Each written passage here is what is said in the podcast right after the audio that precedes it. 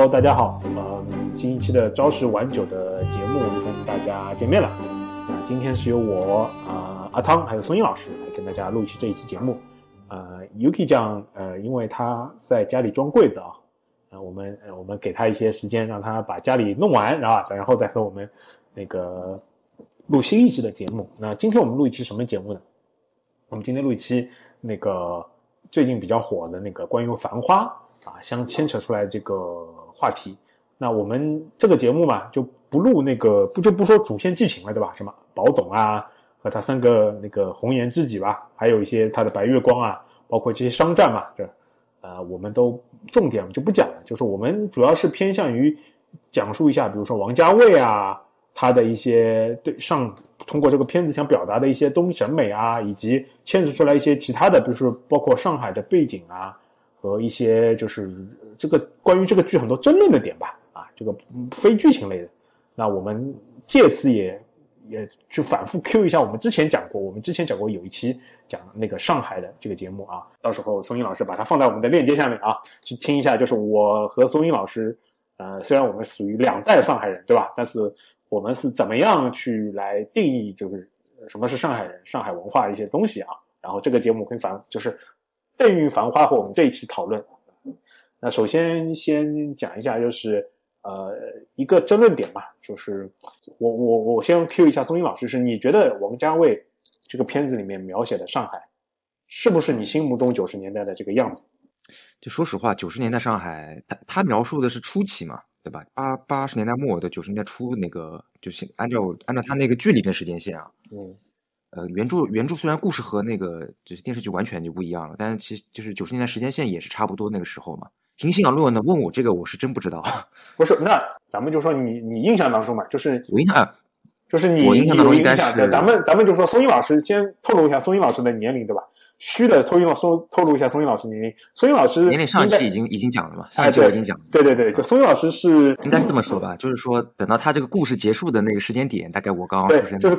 就是松英老师故事，松英老师出生在应该是出生在王家卫这个《繁花》这个故事的结束的差不多的这个时代，代表了一个新的历史脉络的开始。呃，大概是松英老师出生和有记忆的时候吧，因为你前三三前三年是没有记忆的嘛，人前三年是没有记忆的，对吧？呃，就有记忆的，其实就差不多，我现在能回想到九八九九，呃，可能还跨两千年，啊、差不多了吧，后面了，对对对，对吧二十一世纪了嘛。对，那你觉得那个时候的上海和王家卫现在表演的上海差距大不，大？呃首先我觉得肯定是有有有有差别的，这个点就在于说，呃，其实倒不是说它真实不真实啊，我觉得最主要的点是说，因为它这个电视剧拍法很不一样，它的整个色彩，然后摄影和一般电视剧，就是我们看的一般的国内电视剧是完全不一样的。一个比较大的一个区别就是说，它这个光，它的光是非常暖色调的。那一般来讲呢，在在反映那种历史题材啊，就是说，就不管是怎么样，社会剧啊，还是什么正剧啊，怎么样，它是反映一个历史题材的电视剧里边，它都不太会用这种暖色调的那个打光，对吧？你看都是比较冷色调的，对不对？就我们看很多那种以前那种片子啊，不管是讲商战的，还是讲它以前的反映时代剧呢，时代剧，对对，时代剧呢，一般来说是两种光，一种是冷色调，还有一种就是不不偏色，就是用呃颜色比较淡的那种颜色来表达的。还有一个点呢，就是，就你你你们有没有注意到，就是他这这一次呢，就是基本上很少有全景的镜头，就是说除除除了那个，就光拍建筑，对吧？拍什么和和呃那个和平饭店啊什么的这就这种，他如果是有人的话，他很少出现就是一个人在一个全景的那个镜头里边，那基本上都是人的特写大特写，然后就是他标志标标志性那种抽帧啊，然后这样子。当然，他我觉得这次抽的有点太多了，那很多很多镜头我不知道为什么他要抽一抽，感觉好像这个没什么必要要抽抽帧啊。虽然他这个有自己，他以前拍那个那个重庆森林的时候，他有好像有有有有这么个讲法，就是他为什么要抽帧，是有一个艺术上面的他的一个一个作用的。但是这次感觉有点有点太多了。Anyway，就是这个片子呢，就是因为我觉得啊，光的打光和摄影的某些独特的手法，会导致它和别的时代剧完全不一样。所以很多人可能没有体验过或者没有看过就电视剧里面这么个拍法，所以他会觉得就天然的就会觉得这个东西有点奇怪，就不符合他们的经验。我觉得这是一个很大的因素，不一定是说他拍的这个九十年代是不是真实，但是因为他这种拍法导致就很不一样，很特殊、很特别，大家会觉得这个好像不是印象当中的这个自己的经历。呃，当然，我后来看很多人去考证嘛，他们说其实部分细节还是蛮还原的。反正我我个人，因为我个人没有一手的经验嘛，我是就是从他这个拍法角度去分析，我觉得如果大家有这样的疑问，我觉得也正常，因为确实你别的电视剧没有这样拍的，对吧？是是，他这个确实就是质感啊、滤镜啊都不同。然后我我我反 Q 一下松英老师嘛，因为我知道松英老师的年龄啊，所以说那个就是他的那个，就是我这样问他，其实也是想以那个。就是不太了解那个时候年代的来跟他讲述嘛，那呃反 Q 我自己对吧？其实我是稍微就是懂事有印象的之后，呃，对那个年代有一点点的感受的这么一个人，就是我也不是完全经历那个年代啊，也没那么老啊，就是 稍微往前前述一点，就是我有印象当中，就是胡歌开始发家之后，我是有印象的。嗯，就是我的，我对这一段时间是有印象的，有九零年了啊，九十年代初，嗯，就九十年代初，呃，那我的感受其实是说，啊，我部分同意你的观点，就是它的色调用的，首先说一下，它用的这个色调，这个滤镜，包括这这一些打光调色是偏电影的，而且应该是配，应该是王家卫这一套团队用的那个调色的，然后这一套调色呢，高级感非常强。啊，然后也很符合王家卫拍的那一系列的呃都市题材的片子，《花样年华》、《二零四六》、《阿飞正传》，加上那个《繁花》啊，大家如果有兴趣的，可以去连看这几部《阿飞正传》、《花样年华》、《二零四六》和那个《繁花》，基本上这是王家卫一系列的这个呃颓废颓废，我我个人总结的颓废都市题材啊男男女那个男女应该应该应该这个。顺序不一定一样啊，顺序不一定一样啊。呃，应该是这个顺序吧，就是《阿飞正传》《花样年华》《二零四六》这三部连在一起。这个三部是连在一起的，回忆三部曲。对对，然后再加上《繁花》，你你才你从审美上你是看到的打光，确实是很像的啊。那那但是呢，我想说那个是那个年代的，就是刚刚孙毅老师说了一点，就是是很关键的，就他没有拍全景的上海，甚至他们都没有拍浦东，就最多他就拍到黄浦江。就金光泛金光的那个黄浦江，对吧？就他就没有拍到那一边。我我理解啊，就是王家卫拍这部片子，他想法不是反映就是呃整个上海时代的风貌。虽然他是他是这样想啊，可能他我感觉他没有这个能力，所以他在处理上做了一些很奇怪的处理。就是你发现他没有拍，你发现他虽然好像拍的很大时代，但是他并没有拍到几条马路以外。它就它故事的主要的发生这个地方就主要在什么进贤路那个夜上海对吧？然后那个黄河路还有一些证券交易所啊，或者一些什么外滩二十七号，就它会有一些故事点，但它整个的时代风貌就没有给你给你发现出来，它没有办法表现整个上海九十年代的整个风貌。整个上海九十年代，我跟大家大概讲一下啊，其实呃，就是那那那一片那一片地区确实是王家卫所描现的那样的，但是整个上海以外。那个时候是处于一个非常大的那个发展期，就是那个时候有一个很土的口号啊，现在现在想起来是一个非常吓人的口号，就上海以前新闻里面都会说的，我我不知道孙老师有没有印象，就是叫叫做那个叫什么呢？就对于上海的城建，当时我们提的口号叫一年一个样，三年大变样。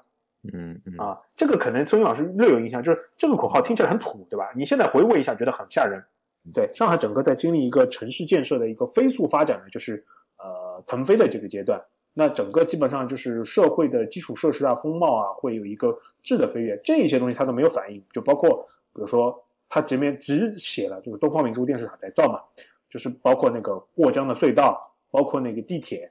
对吧？上海一号线地铁地铁通车以后，二号线啊，包括整个就整个城市，你可以认为是从一个传统的。呃，大陆就是大陆，就是改革开放之前的传统型传统的工业城市，转向为一个国际大都市的这个技术建设的一个飞跃期。这个王家卫他因为没有在上海，他没有办法经历过，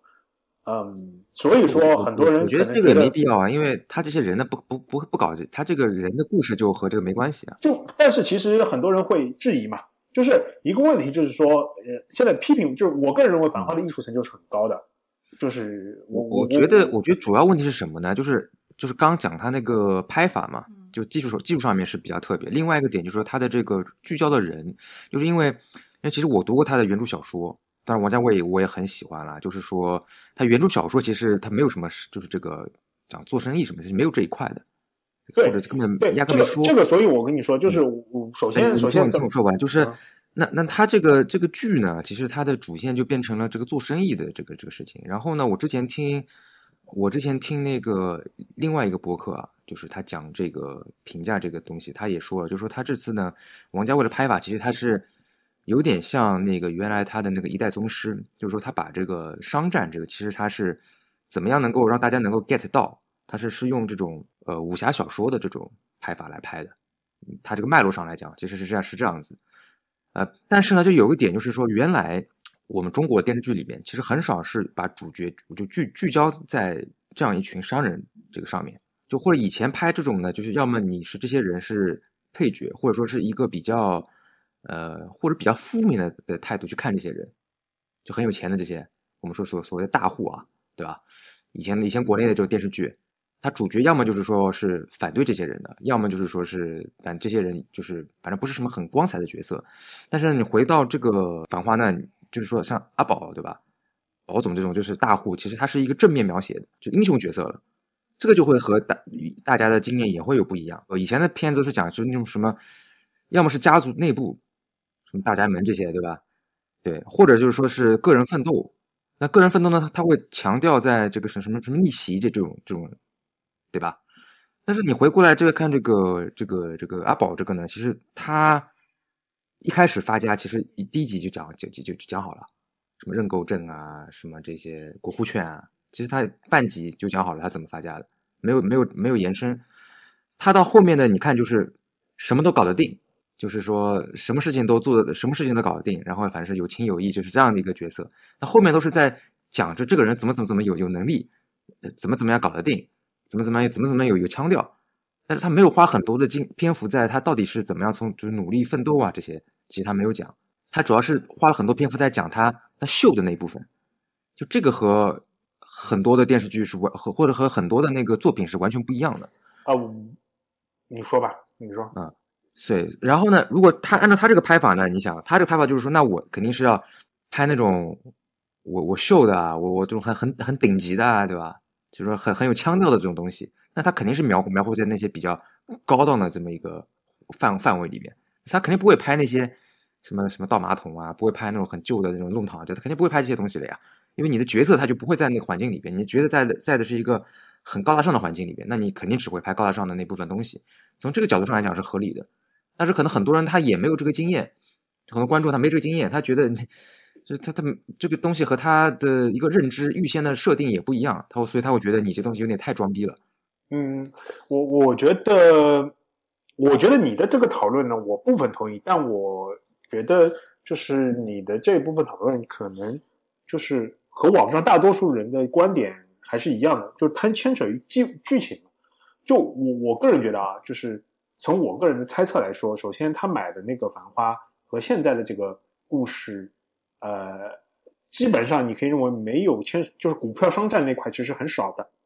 啊没有没有根本没有？就是就是，或者说然后六十年代的线砍掉了，六十年六七十年六七十年代的线肯定得砍掉嘛对，这个三个主角就现在三个主。角三个主角去做一些并归嘛，对吧？嗯呃，就是这个也很正常啊。就是首先拿到小说肯定是要编的，就是呃，所有小说原著党去来去写，大家一定要注意，就是都会有合并的。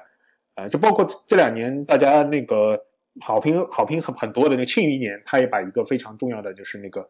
就是呃就是那个范闲的那个贴身贴身丫鬟这个给去掉了，对吧？说很包括他的那个感情线，对吧？其实是更加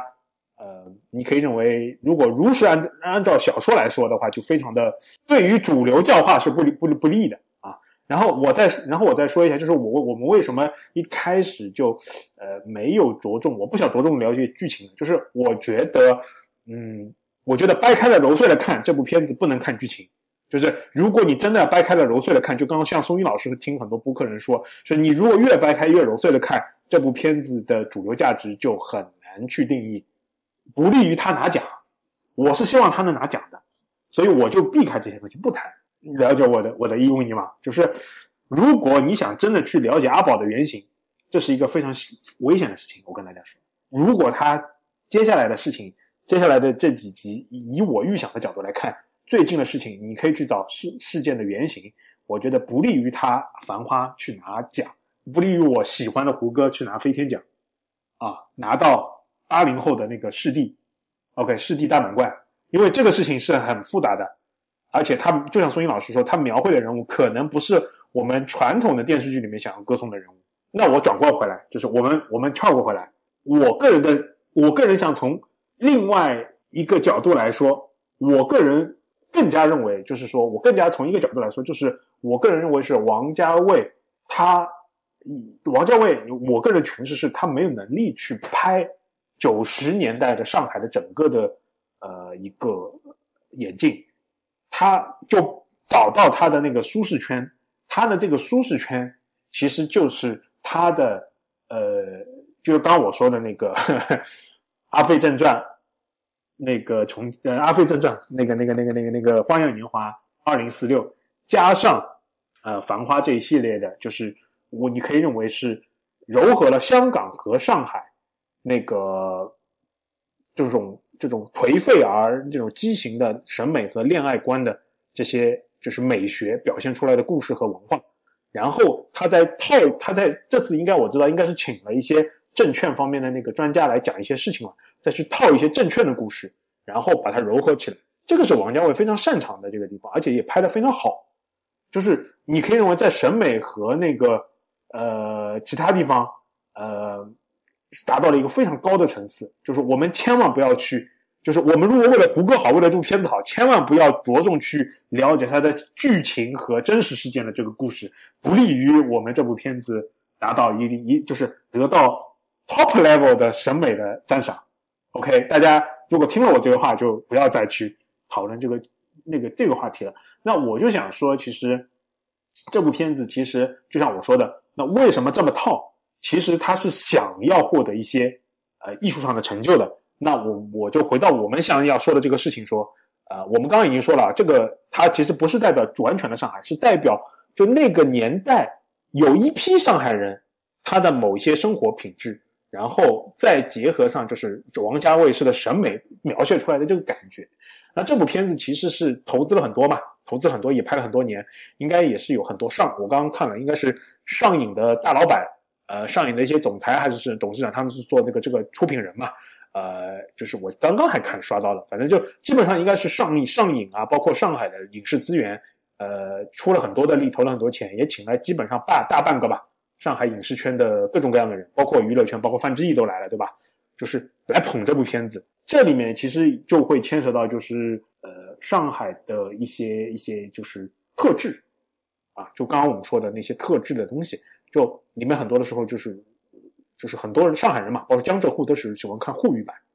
对吧？我不知道松英老师你看的是什么版本，应该也是沪语版，嗯嗯，对吧？就在这里面就会牵扯到一个什么呢？就是到底谁是上海人的问题，对吧？就跟网上开始很多人吵嘛。就我举一个例子，就很多人就看哇，就是我抖音啊，包括很多上面说啊，这次是沪语全明星嘛，就基本上我给大家数得着的，就是啊，就是什么胡歌啊、唐嫣啊、马伊琍啊啊，包括配角吧，基本上都是。上海的就是全明星嘛，就很多人会说，哎呀，胡歌不是不是上海人，胡歌是祖籍江苏，呃，就无锡的，是我们无锡人，啊，这个就我再次回到 Q 我们之前这一期节目啊，就给大家讲述一下上海这个城城市的这个呃构构成，这人口构成当中什么样是上海人，就是什么样是上海人，什么样是上海本地人，什么样是外地人，什么样是乡下人，乡下人这个是传统意义上的贬义词啊，这个我是非常批判的啊。我们先讲讲述一下啊，先说一下，就是上海人他是有一个比较特殊的定义的，就是你祖籍是上海的，你大概率不是上海人，这是一个这是一个一定要注意的，就是祖籍是上海的，大概率不是上海人。上海人是什么呢？就是你祖籍应该是呃长三角这附近的，然后在你爷爷辈或者你爸爸这一辈，就是你可以认为是改革开放啊，不是改革开放，就是解放之前。或者说，呃，对，就是解放之前吧，有有某些原因，比如说大家知道的，比如说太有太平天国运动啊，后来有一些就是，比如说战战争啊，就大家比如说抗日战争啊什么，或者各种各种各样的原因，然后就是迁居到了上海，然后父辈或者说是爷爷辈，然后在上海生活，然后你出生在上海，啊，然后住在上海的市区，啊，上海的市区，大家有有兴趣可以去看那个上海在几几年之前啊，它上海其实是有市区和郊区的分，就是郊县的啊，以前是市上海是有县这一个行政单位的，就这个去看的啊，就是住在上海市区的，呃，所谓市叫做市中心嘛，这个概念里面的人，这才是上海人。OK，就是所以你看这个人的祖籍如果不是上海，哎，但是他又出生在上海，然后说一口上海话，那这个人是上海人。如果这个人祖籍祖籍是上海，但他比如说就像就像电视里面会说的啊，没有贬义啊，就比如说这个人家里是住在川沙的，那川沙现在是在是上海啊，那川沙而且是迪士尼啊，对吧？那川沙有很多人其实是世就是世世代代都在上海的，就可能比如说明朝啊、清朝都在上海的。那这个在上海话里面叫上海本地人，啊，这个和上海人或者叫传统意义上的上海城里人是不一样的，他们讲的上海话也不一样。OK，这个回回扣了我们这个问题啊，就那还是还是要说的，就是大家只以这个标准去看，包括什么杜鹃啊、马伊琍啊、胡歌啊，这都是上海人。呃，那我们就比如说你看他，然后再我们再说到那个上海话，就上海话是原本没有上海话这个东西的，啊，就是吴语区以前最强的。最强势的语言是苏州话、无锡话和宁波话。上海话其实是也是这样的，就是因为在那个时候那一代江浙沪的人逃到了上海城里面，然后由于改革，由于一些各种各样的原因，他就是改呃就是解就是解放之后，包括改革开放之前，就是人口流动是非常少的嘛。那这些人在城里面，然后大家互相交流，渐渐渐渐形成了一就是一就是一套，基本上就是。在整个市区里面比较通行的，大家大概都说的这个上这个话，这个叫做上海话。这就是电视里面胡歌和马伊琍吵架，胡歌和那个汪小姐吵架，他们呃说的这这个话，这个就是上海话，和上海本地话是不一样的。上海本地话就是上海，比如在川沙的人说的是川沙话，川沙本地话啊，也是上海的方言哦啊。或在浦东的人说是浦东的上海的浦东那边的方言，OK，这不一样的啊。呃，比如说我我我给大家说一下，比如说上海人在上海话里面叫上海人啊，本地人对吧？本地人，这是如果是用上海话就叫本地人，对吧？上海话说侬是本地人，就是你是本地人。那本地人说我是我是本地人，就一般来说有有有一块本地口音是我是本地人，你知道吧？就他他是他是就是不一样的口音。OK，即便是在上海这一个市市区里面。OK，也是有不，因为他在在不同的地方嘛。就以前以前没有地铁的话，就交通也不是很方便。就比如说去从从杨浦到到到徐汇也要很很长时间，对吧？那这个就造成就不同地区也会有一些地区上面方言的不同，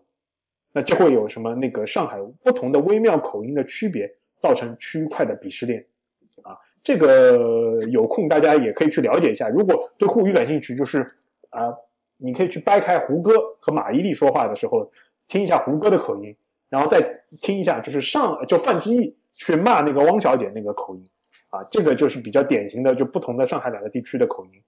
啊，这个基本上是这样的情况。所以说里面这个片子里面就会有出现什么呢？很多沪语警察说，哎，你这个上海话说的不标准，而且我这个上海话说的不标准，这个这个我觉得大可不必啊。首先上海话就是本来就没有一个标准的上海话，都是在历史的严格当中形成的。而且语言这个东西本来就是随着时代的变化而变化的。如果你强行的，就是去揪语言的那个所谓的呃标准不标准，反而不利于语言的进化，导致你看现在很多人都不会说上海话，对吧？比如说大家知道，比如说上海话最早的我，对吧？大家就传统意义上认为里面上海话里面我，很多人认为说叫阿拉，其实啊不是阿拉，阿拉其实是就是偏从宁波话里面借过来的我们的意思。那基本上上海话里面的我是我，对吧？是是，基本上很多城里面是这样发的嘛。那我们这一辈呢，其实是有人是发，有人是发吴的，那有人是发吴，就把那个嗯嗯，就这个去掉了，就变成无。这个我觉得 OK，我觉得这 OK，就就这语言是变化的。那大家大家很多人就会去纠，哎，这个人说话是无，就哎有苏北口音什么的。我觉得这个大可不必啊，因为为什么呢？就比如说大家知不知道，最早的上海话可能就是就是我不说我的，是偏苏州的说母尼。对吧？就这个东西其实是变化的，大家如果去有兴趣去去听那个上海沪剧，你就你就会听到，就最早最早的就是解放前的一些上海话，哦，你就会听到和现在城里面所谓的上海话的是完全不一样的。你可以认为上海话其实是呃苏州话加上无锡话加上宁波话加上苏北话再加上外语的音译，在那个年代在那个封闭空间里面逐渐柔化而成的一种语言。就比如说我们所谓的老上海，比如说说最后一个，他们说 last，对吧？last。这 last last 其实就是最后一个嘛，last 的那个意思。呃，那个上海人叫那个就是水泥地板，叫叫什么？cementing，对吧？这个周英老师不知道知不知道啊？啊，cementing，就它应该应该也是来自一个音译，就是的一个水泥的一个那个那个硬地的那个那个那个意思啊，就是就是这个，但是这个东西没有了就没有了，就 OK 了，就是就这语言就是如果你要说，只要一直保持这个说。他的眼睛是非常好的，但现在问题是，就是如果不是《繁花》这个电视电视剧吧，就再往前看，就是纯沪语拍摄的这个片子，可能就要再追求追溯到就是十年或者啊，就二十年以前吧。前两年那个呃很少吧，前两年爱情神话啊，爱情神话是的，但他不是上海人，不是他导演不是上海，对对对，就是再往前可能就就要追溯到什么孽债啊，什么夺子战争啊那个时候了，对吧？啊，还有那个还有那个罗罗呃。那个陈耳拍的那个《罗罗曼蒂克消亡史》呃，爱情神话，我觉得电那个电影嘛，就是我觉得电影电视剧好像没有，呃，对电视剧就没有，就所以，我我觉得就是这个无语啊，反正也是任重而道远吧。基本上我改，我个人是不是持非常乐观的情绪吧？因为我个人知道，反正九九零后是大家都会说的，呃，这个不像大家想的那么呃焦虑。但是零零后基本上上海话能听懂的，基本上已经不会说了，而且觉得这个很土。这样子的吗？是的呀，呃，很多人很多人零零后觉得你你去跟零零后说上海话，他们能听懂的，但他绝对不会用上海话来回应。这可能是就他会觉得九九五后之后应该就 old fashion 的。可能我是希望，因为我个人是很希望《繁花》这部片子能带动沪语的这个复兴的，所以我不希望大家去深究剧情，因为深究剧情这个事情就不好办了。零零后的审美，大家可以认为就是，嗯，我个人认为啊，郭敬明的那个《小时代》其实是有划时代的影响的。基本上现在很多审美，你可以从那部片子里面找到很多审美上的相同点吧，啊，然后再加上小红书的兴起，这个确实是有有影响的。随着这个短视频嘛，包括大家的这个，就基本上就信息的基本上扁平化嘛，太多了，就基本上呢，全国各地的，就是富二代啊，或者说所所谓有钱阶层的这个审美，应该是趋向于趋向于相同的。啊，我个人是这么认为的，或或者是那种，或者是那种 A B C 的 accent，A B C 口音，陈冠希那种可能。对，然后会会觉会觉得这样比较帅，我知道。就给大家一个，就是这个东西其实是很很很有作用，就是给大家一个感受，就是以前我留学，就是美，就是加拿大的时候，就是我我跟加拿大那个学生聊嘛，我说，哎，我觉得你口音没有，就我觉得你没有什么加拿大的什么典型的发言，他说。对呀，我我 grow up 我就是看美剧的呀，那我当然口音就是 California 那个那边的口音啊。我说哦，原来是这样的，对吧？就是这样的，就很就是加拿大那边的人确实口音就很很很像那个那个那个美剧那边的，就是这个确实是有影响的，他也会逐渐逐渐对他的这个口音会啊，包括包括审美啊什么都都会有各种各样的影响。而且而且，其实我觉得就是你这个就是呃电影电视剧里边对吧？就你看，有些人他可能你觉得他讲普通话，他这个就演的一般性的，但是他讲那个自己方言，你就觉得还还还还可以，还不错。这也就是为什么我一直觉得，就是年代剧里面拍北方的拍的好，因为北方的原来你可能就是那个话，对吧？他就是能把那个东西表现出来。因为北方语系可能就是我觉得拍什么《白鹿原》，拍那个刚刚我们说的那些什么大江大河啊，包括拍一些什么各种各样的。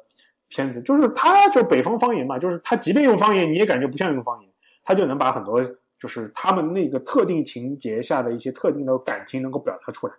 啊。那他可以讲，他也允许你说这些。是的，是的。那上海呢？因为吴语区这个和北方语系的这个方言相差太大，如果你纯用那个播出来，没有那个普通话版，就。首先，一确实，北方的同学很多时候也没办法欣赏，对吧？就是如果人就一开始他没有，就如果不是王家卫胡歌的话，我不相信大家这样拍出了一部沪语片，大家会去看。我我个人觉得是很悲观的，就是你随便找一个就是普通的刚刚毕业的这个说上海话的人，那必须的，那就是很多人就是因为看的胡歌的你和王家换导演卫的这个。你换个导演来，你肯定不会都不会有就不行了这个版本，估计都嗯。对对，我觉得孙英老师就是央视，那就是看在王家卫这三个字的面子上，才会同意沪语版这个事情。那如果说央视没有没有那个王家卫的这个支撑的话，就不会同意沪语版这个事情。然后可能你就是找比如说外地的什么人来演这个嘛，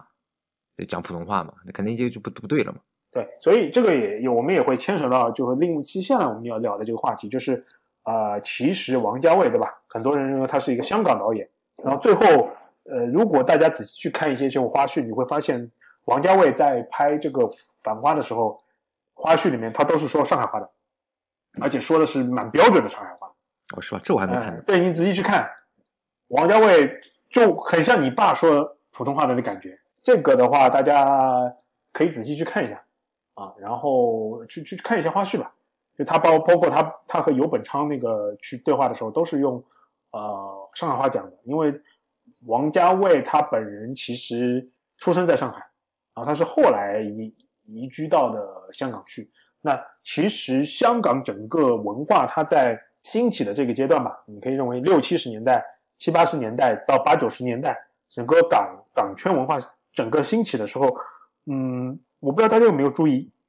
其实呃，整个香港娱乐圈高层是有一股非常明显的上海文化的势力的。就是其实 TVB 的老板邵逸夫，他本来就是就是上海人，他原来就在上海是搞就文艺工作这块的，然后跑到香港去才去搞了这些那个所谓的这个电影啊、电视啊啊，包括那个上海就是香港早期的那个武侠片里面几个大老板可能都是上海人。然后呢，呃，王王家卫对吧，是上海人。然后最近前两天那个王晶，他透露他也是上海人啊。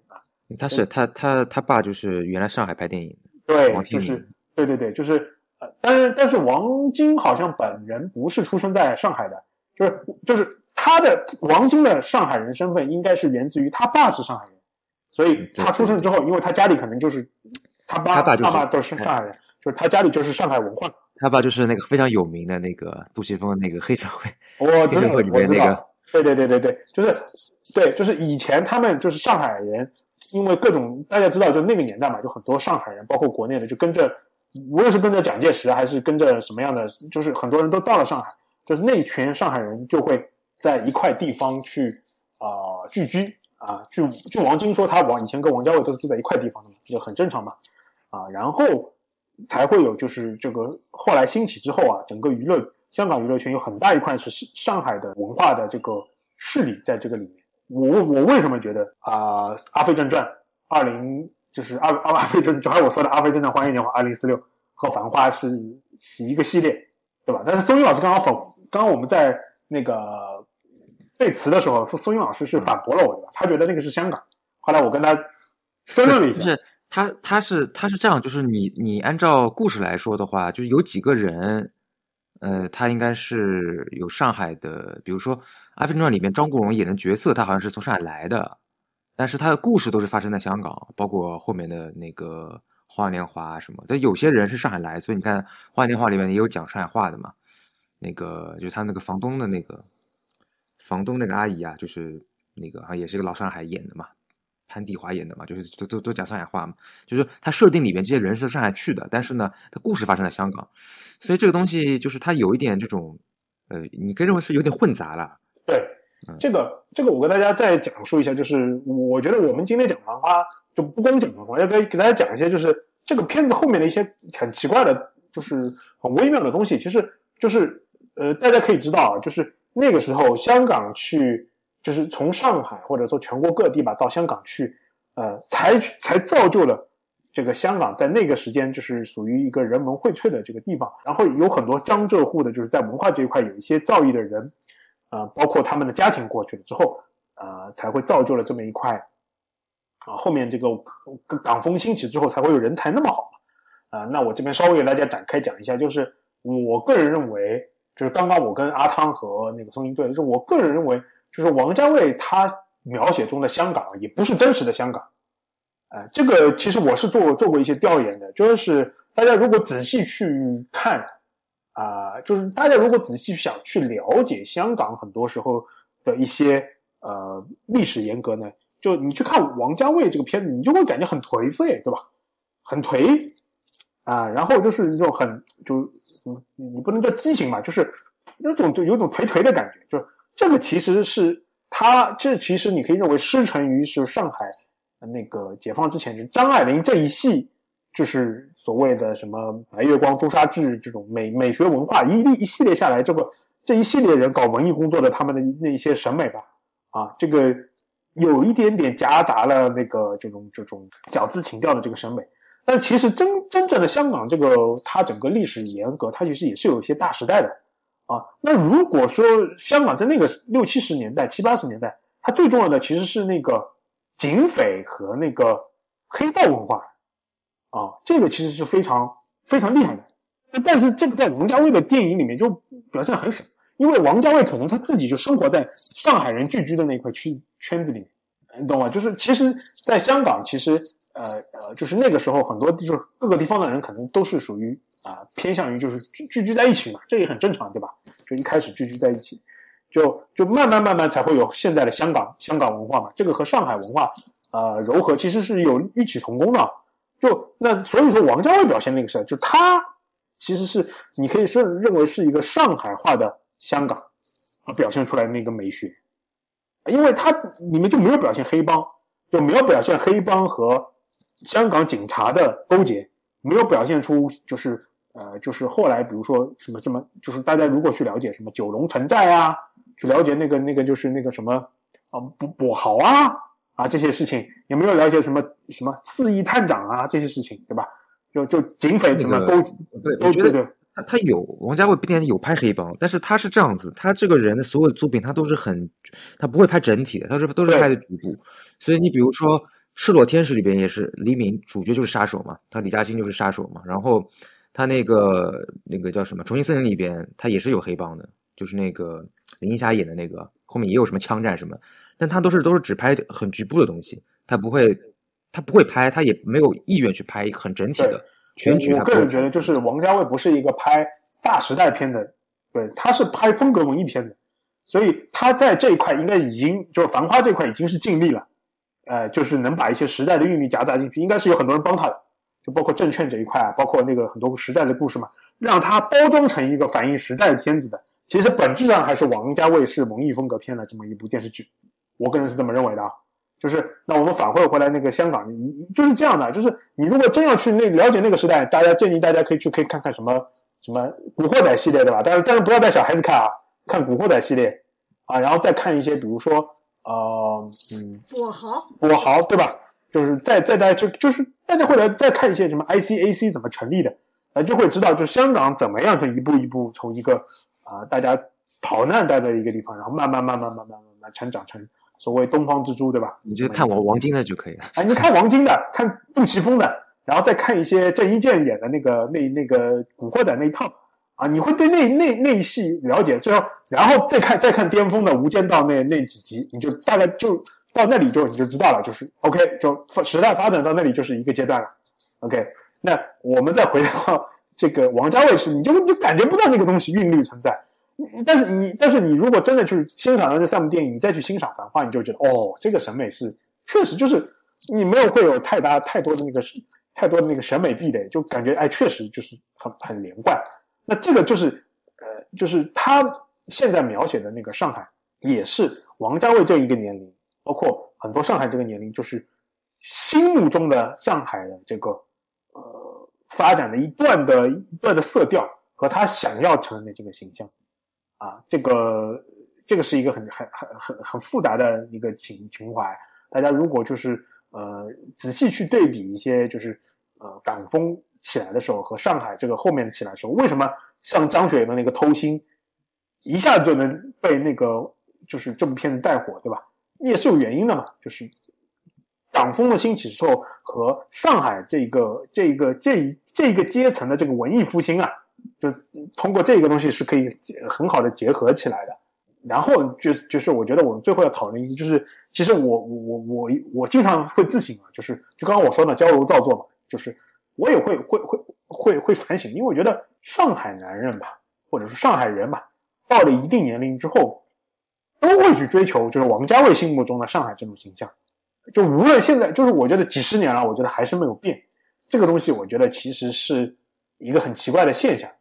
我不知道宋一老师能不能理解我说的这个东西。你再说说，嗯，就比如说，比如说，呃，周立波对吧？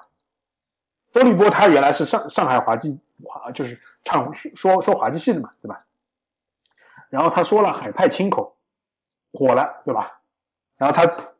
他会把自己标榜成就是什么抖丝清洒，就就投出了很清楚，然后穿西装三件套这种小开或者说叫老克勒这种形象，然后包括那个，呃，就包括林动普，对吧？呃，就是会追求这种什么戴一个戴一个帽子。啊，穿个西装，然后可能听萨克斯，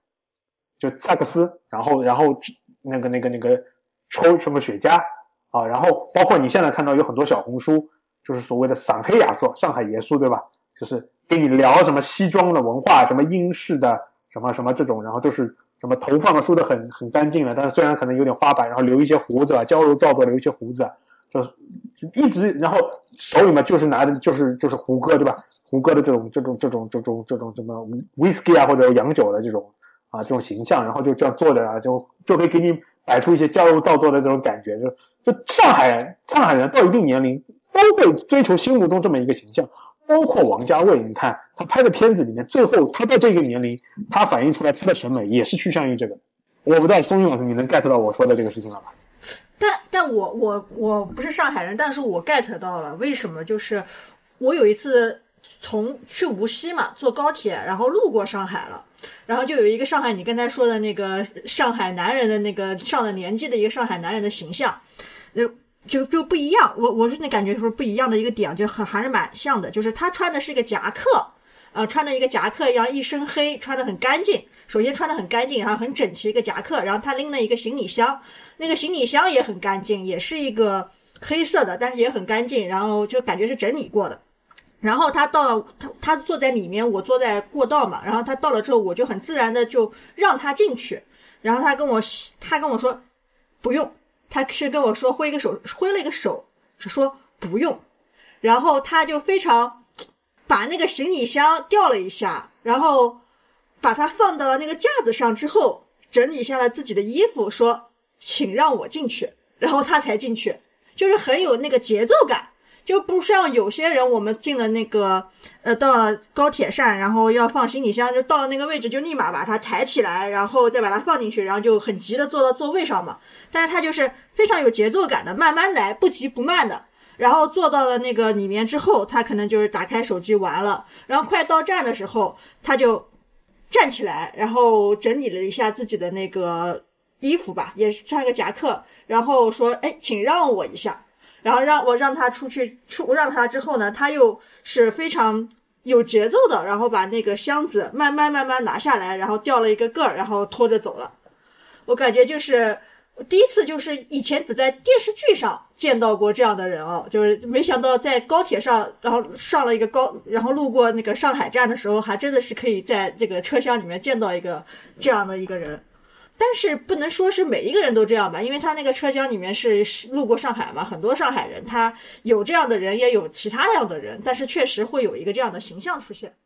不，呃，对阿阿汤说的这个就是比较明显嘛，就是他就是。呃，就是一种腔调，就是对，不光是，但是腔调，但是，但是，我想说的是，这个我不是说是一个褒义的，我我反而说是一个中性的，就是你会觉得这个人的 gentleman 有一些娇柔造作，你知道吧？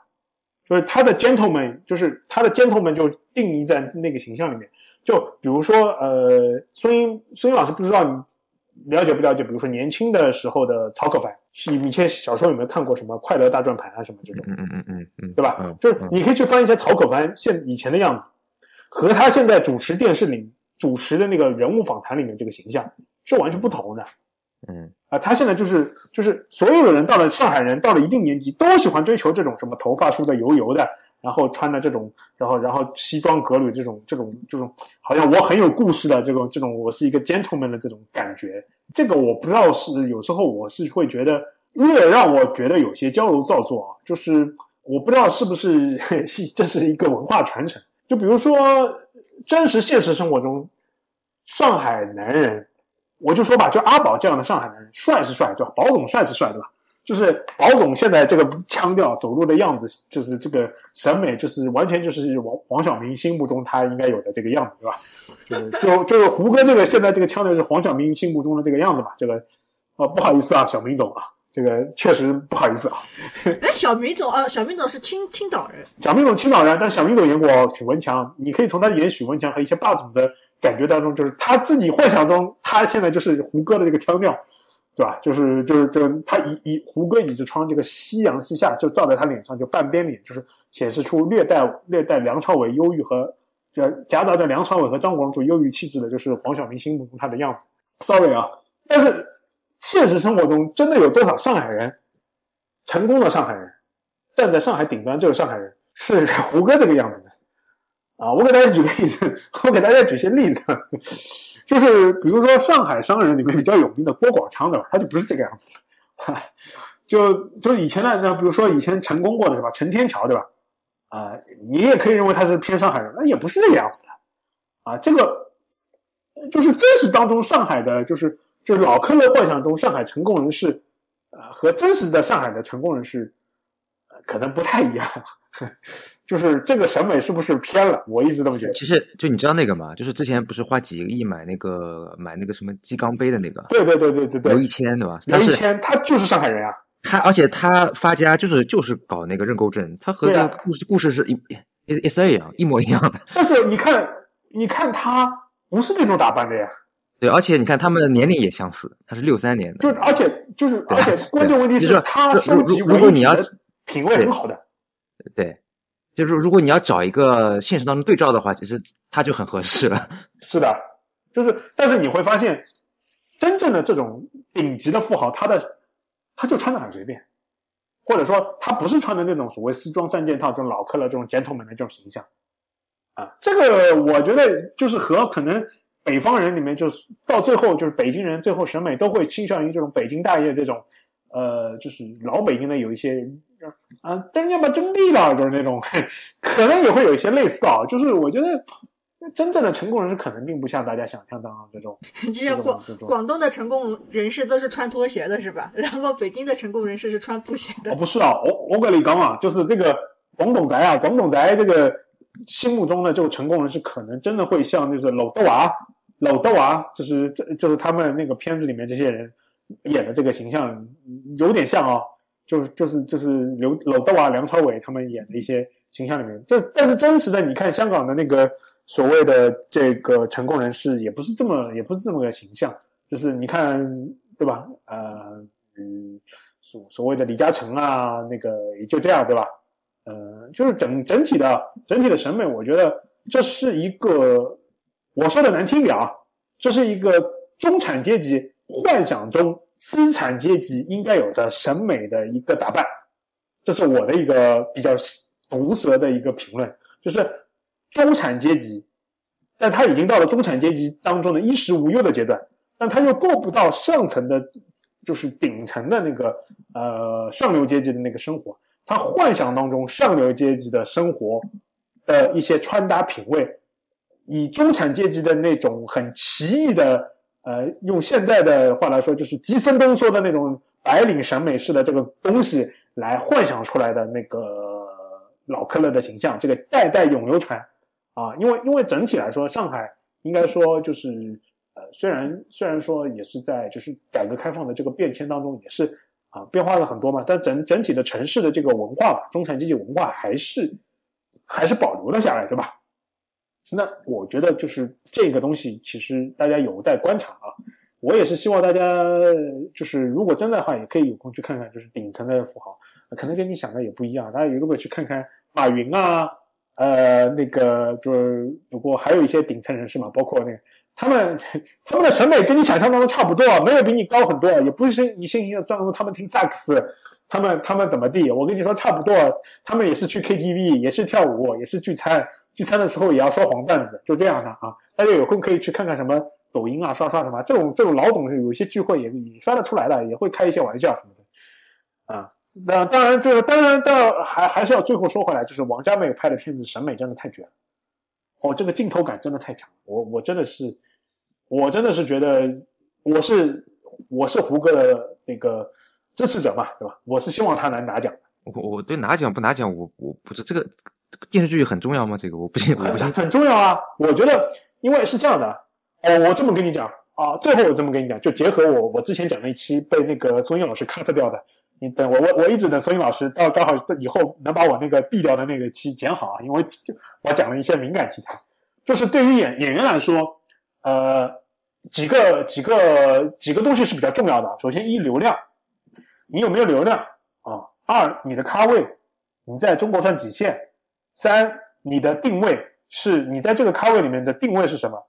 啊？然后接接下来就是很重要的这个呃，你所谓的就所谓的整个整个的这这现在很喜欢说的历史地位是怎么样的啊？这个现在很喜欢说的就是这个历史地位对吧？那作为作为那个胡歌来说，他的流量却绝对绝对是没有问题的，因为他的那个仙剑对吧？他他他他应该他运气很好嘛啊，虽然说他出过车祸。他生在就是仙侠剧刚刚出来的时候，然后那一批那个仙侠的人都是获了有流量加持嘛，天生国民度就很好。那现在古偶无论怎么拍都没有那个时候的流量啊。然后他的，然后他又琅琊榜对吧？呃，那个这一他的流量是非常好的，然后他的那个那个那个咖位也很高，对吧？然后那个他的就找他代言的那个所谓的这个。就是咖位，在他咖位里面的这个顶级，他他都是属于那种，就是在他那个一线咖位里面，他是属于那种代言高奢的，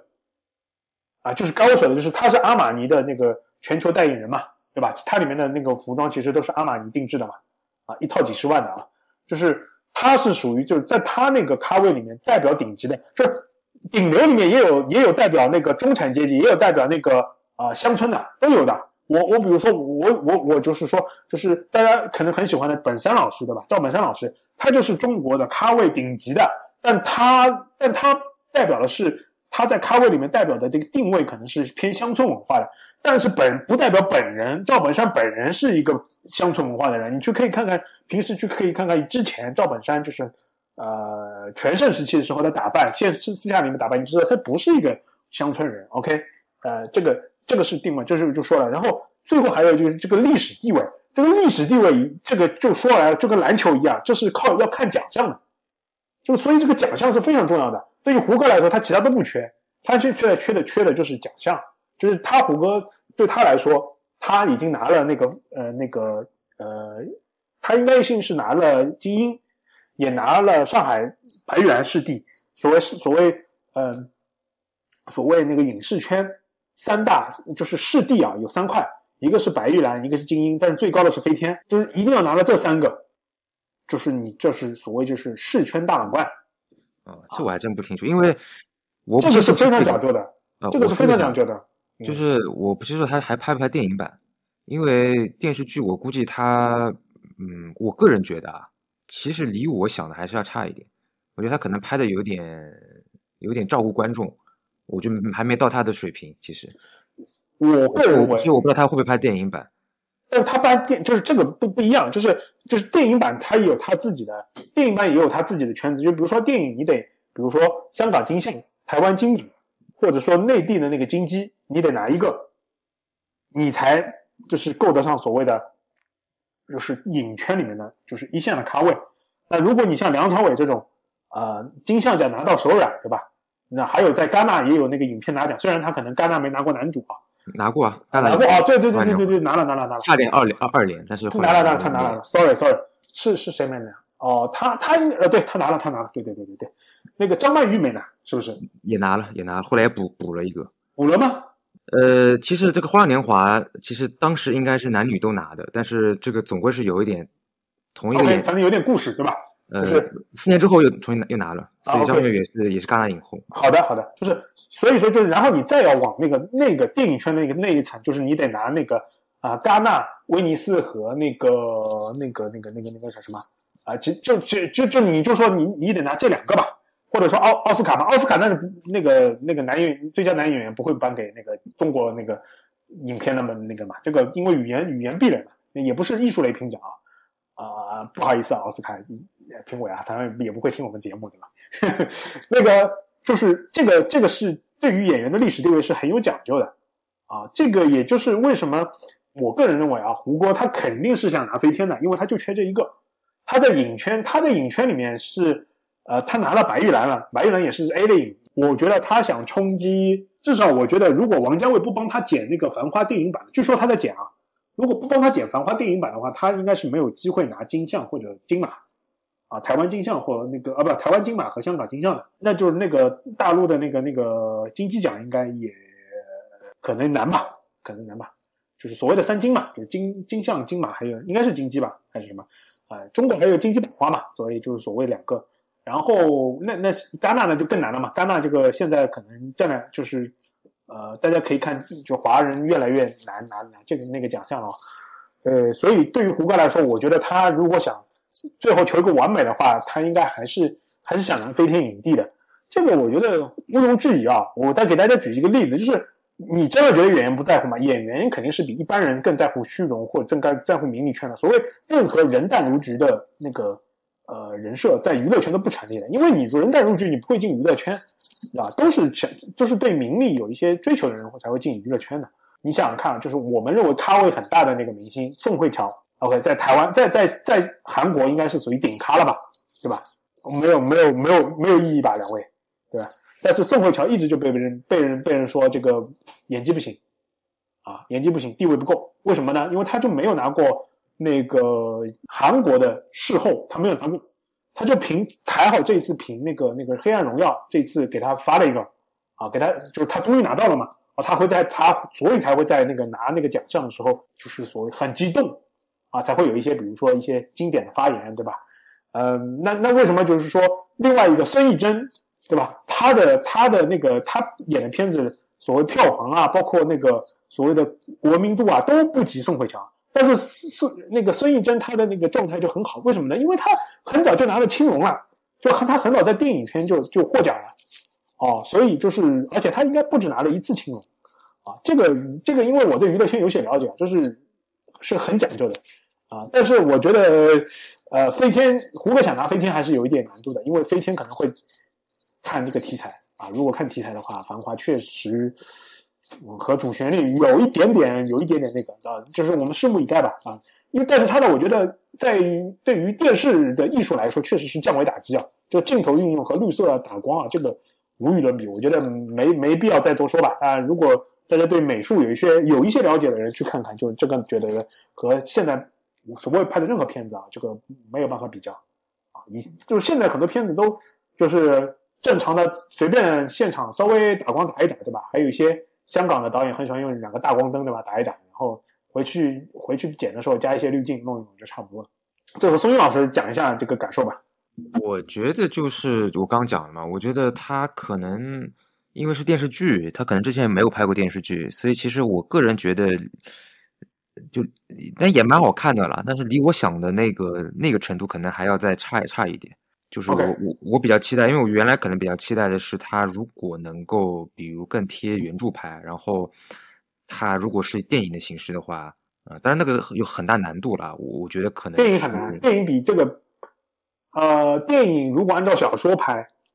那就是就呃，他是这样，就是他呃，他肯定不会拍全，他可能会挑，可能会挑一一一条线或者怎么样，两条线来拍，我不知道，但是他现在我不知道是怎怎么计划的，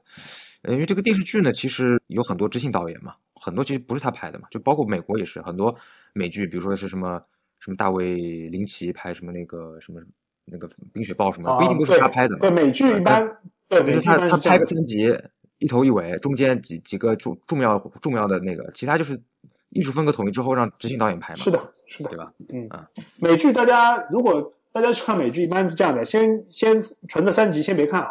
你如果前面三集你觉得很好看，你后面去追美剧，你就会觉得有一些失望。你一般来说，你可以等它放完，然后看整体影评，因为美剧，比如说大卫林奇啊，或者说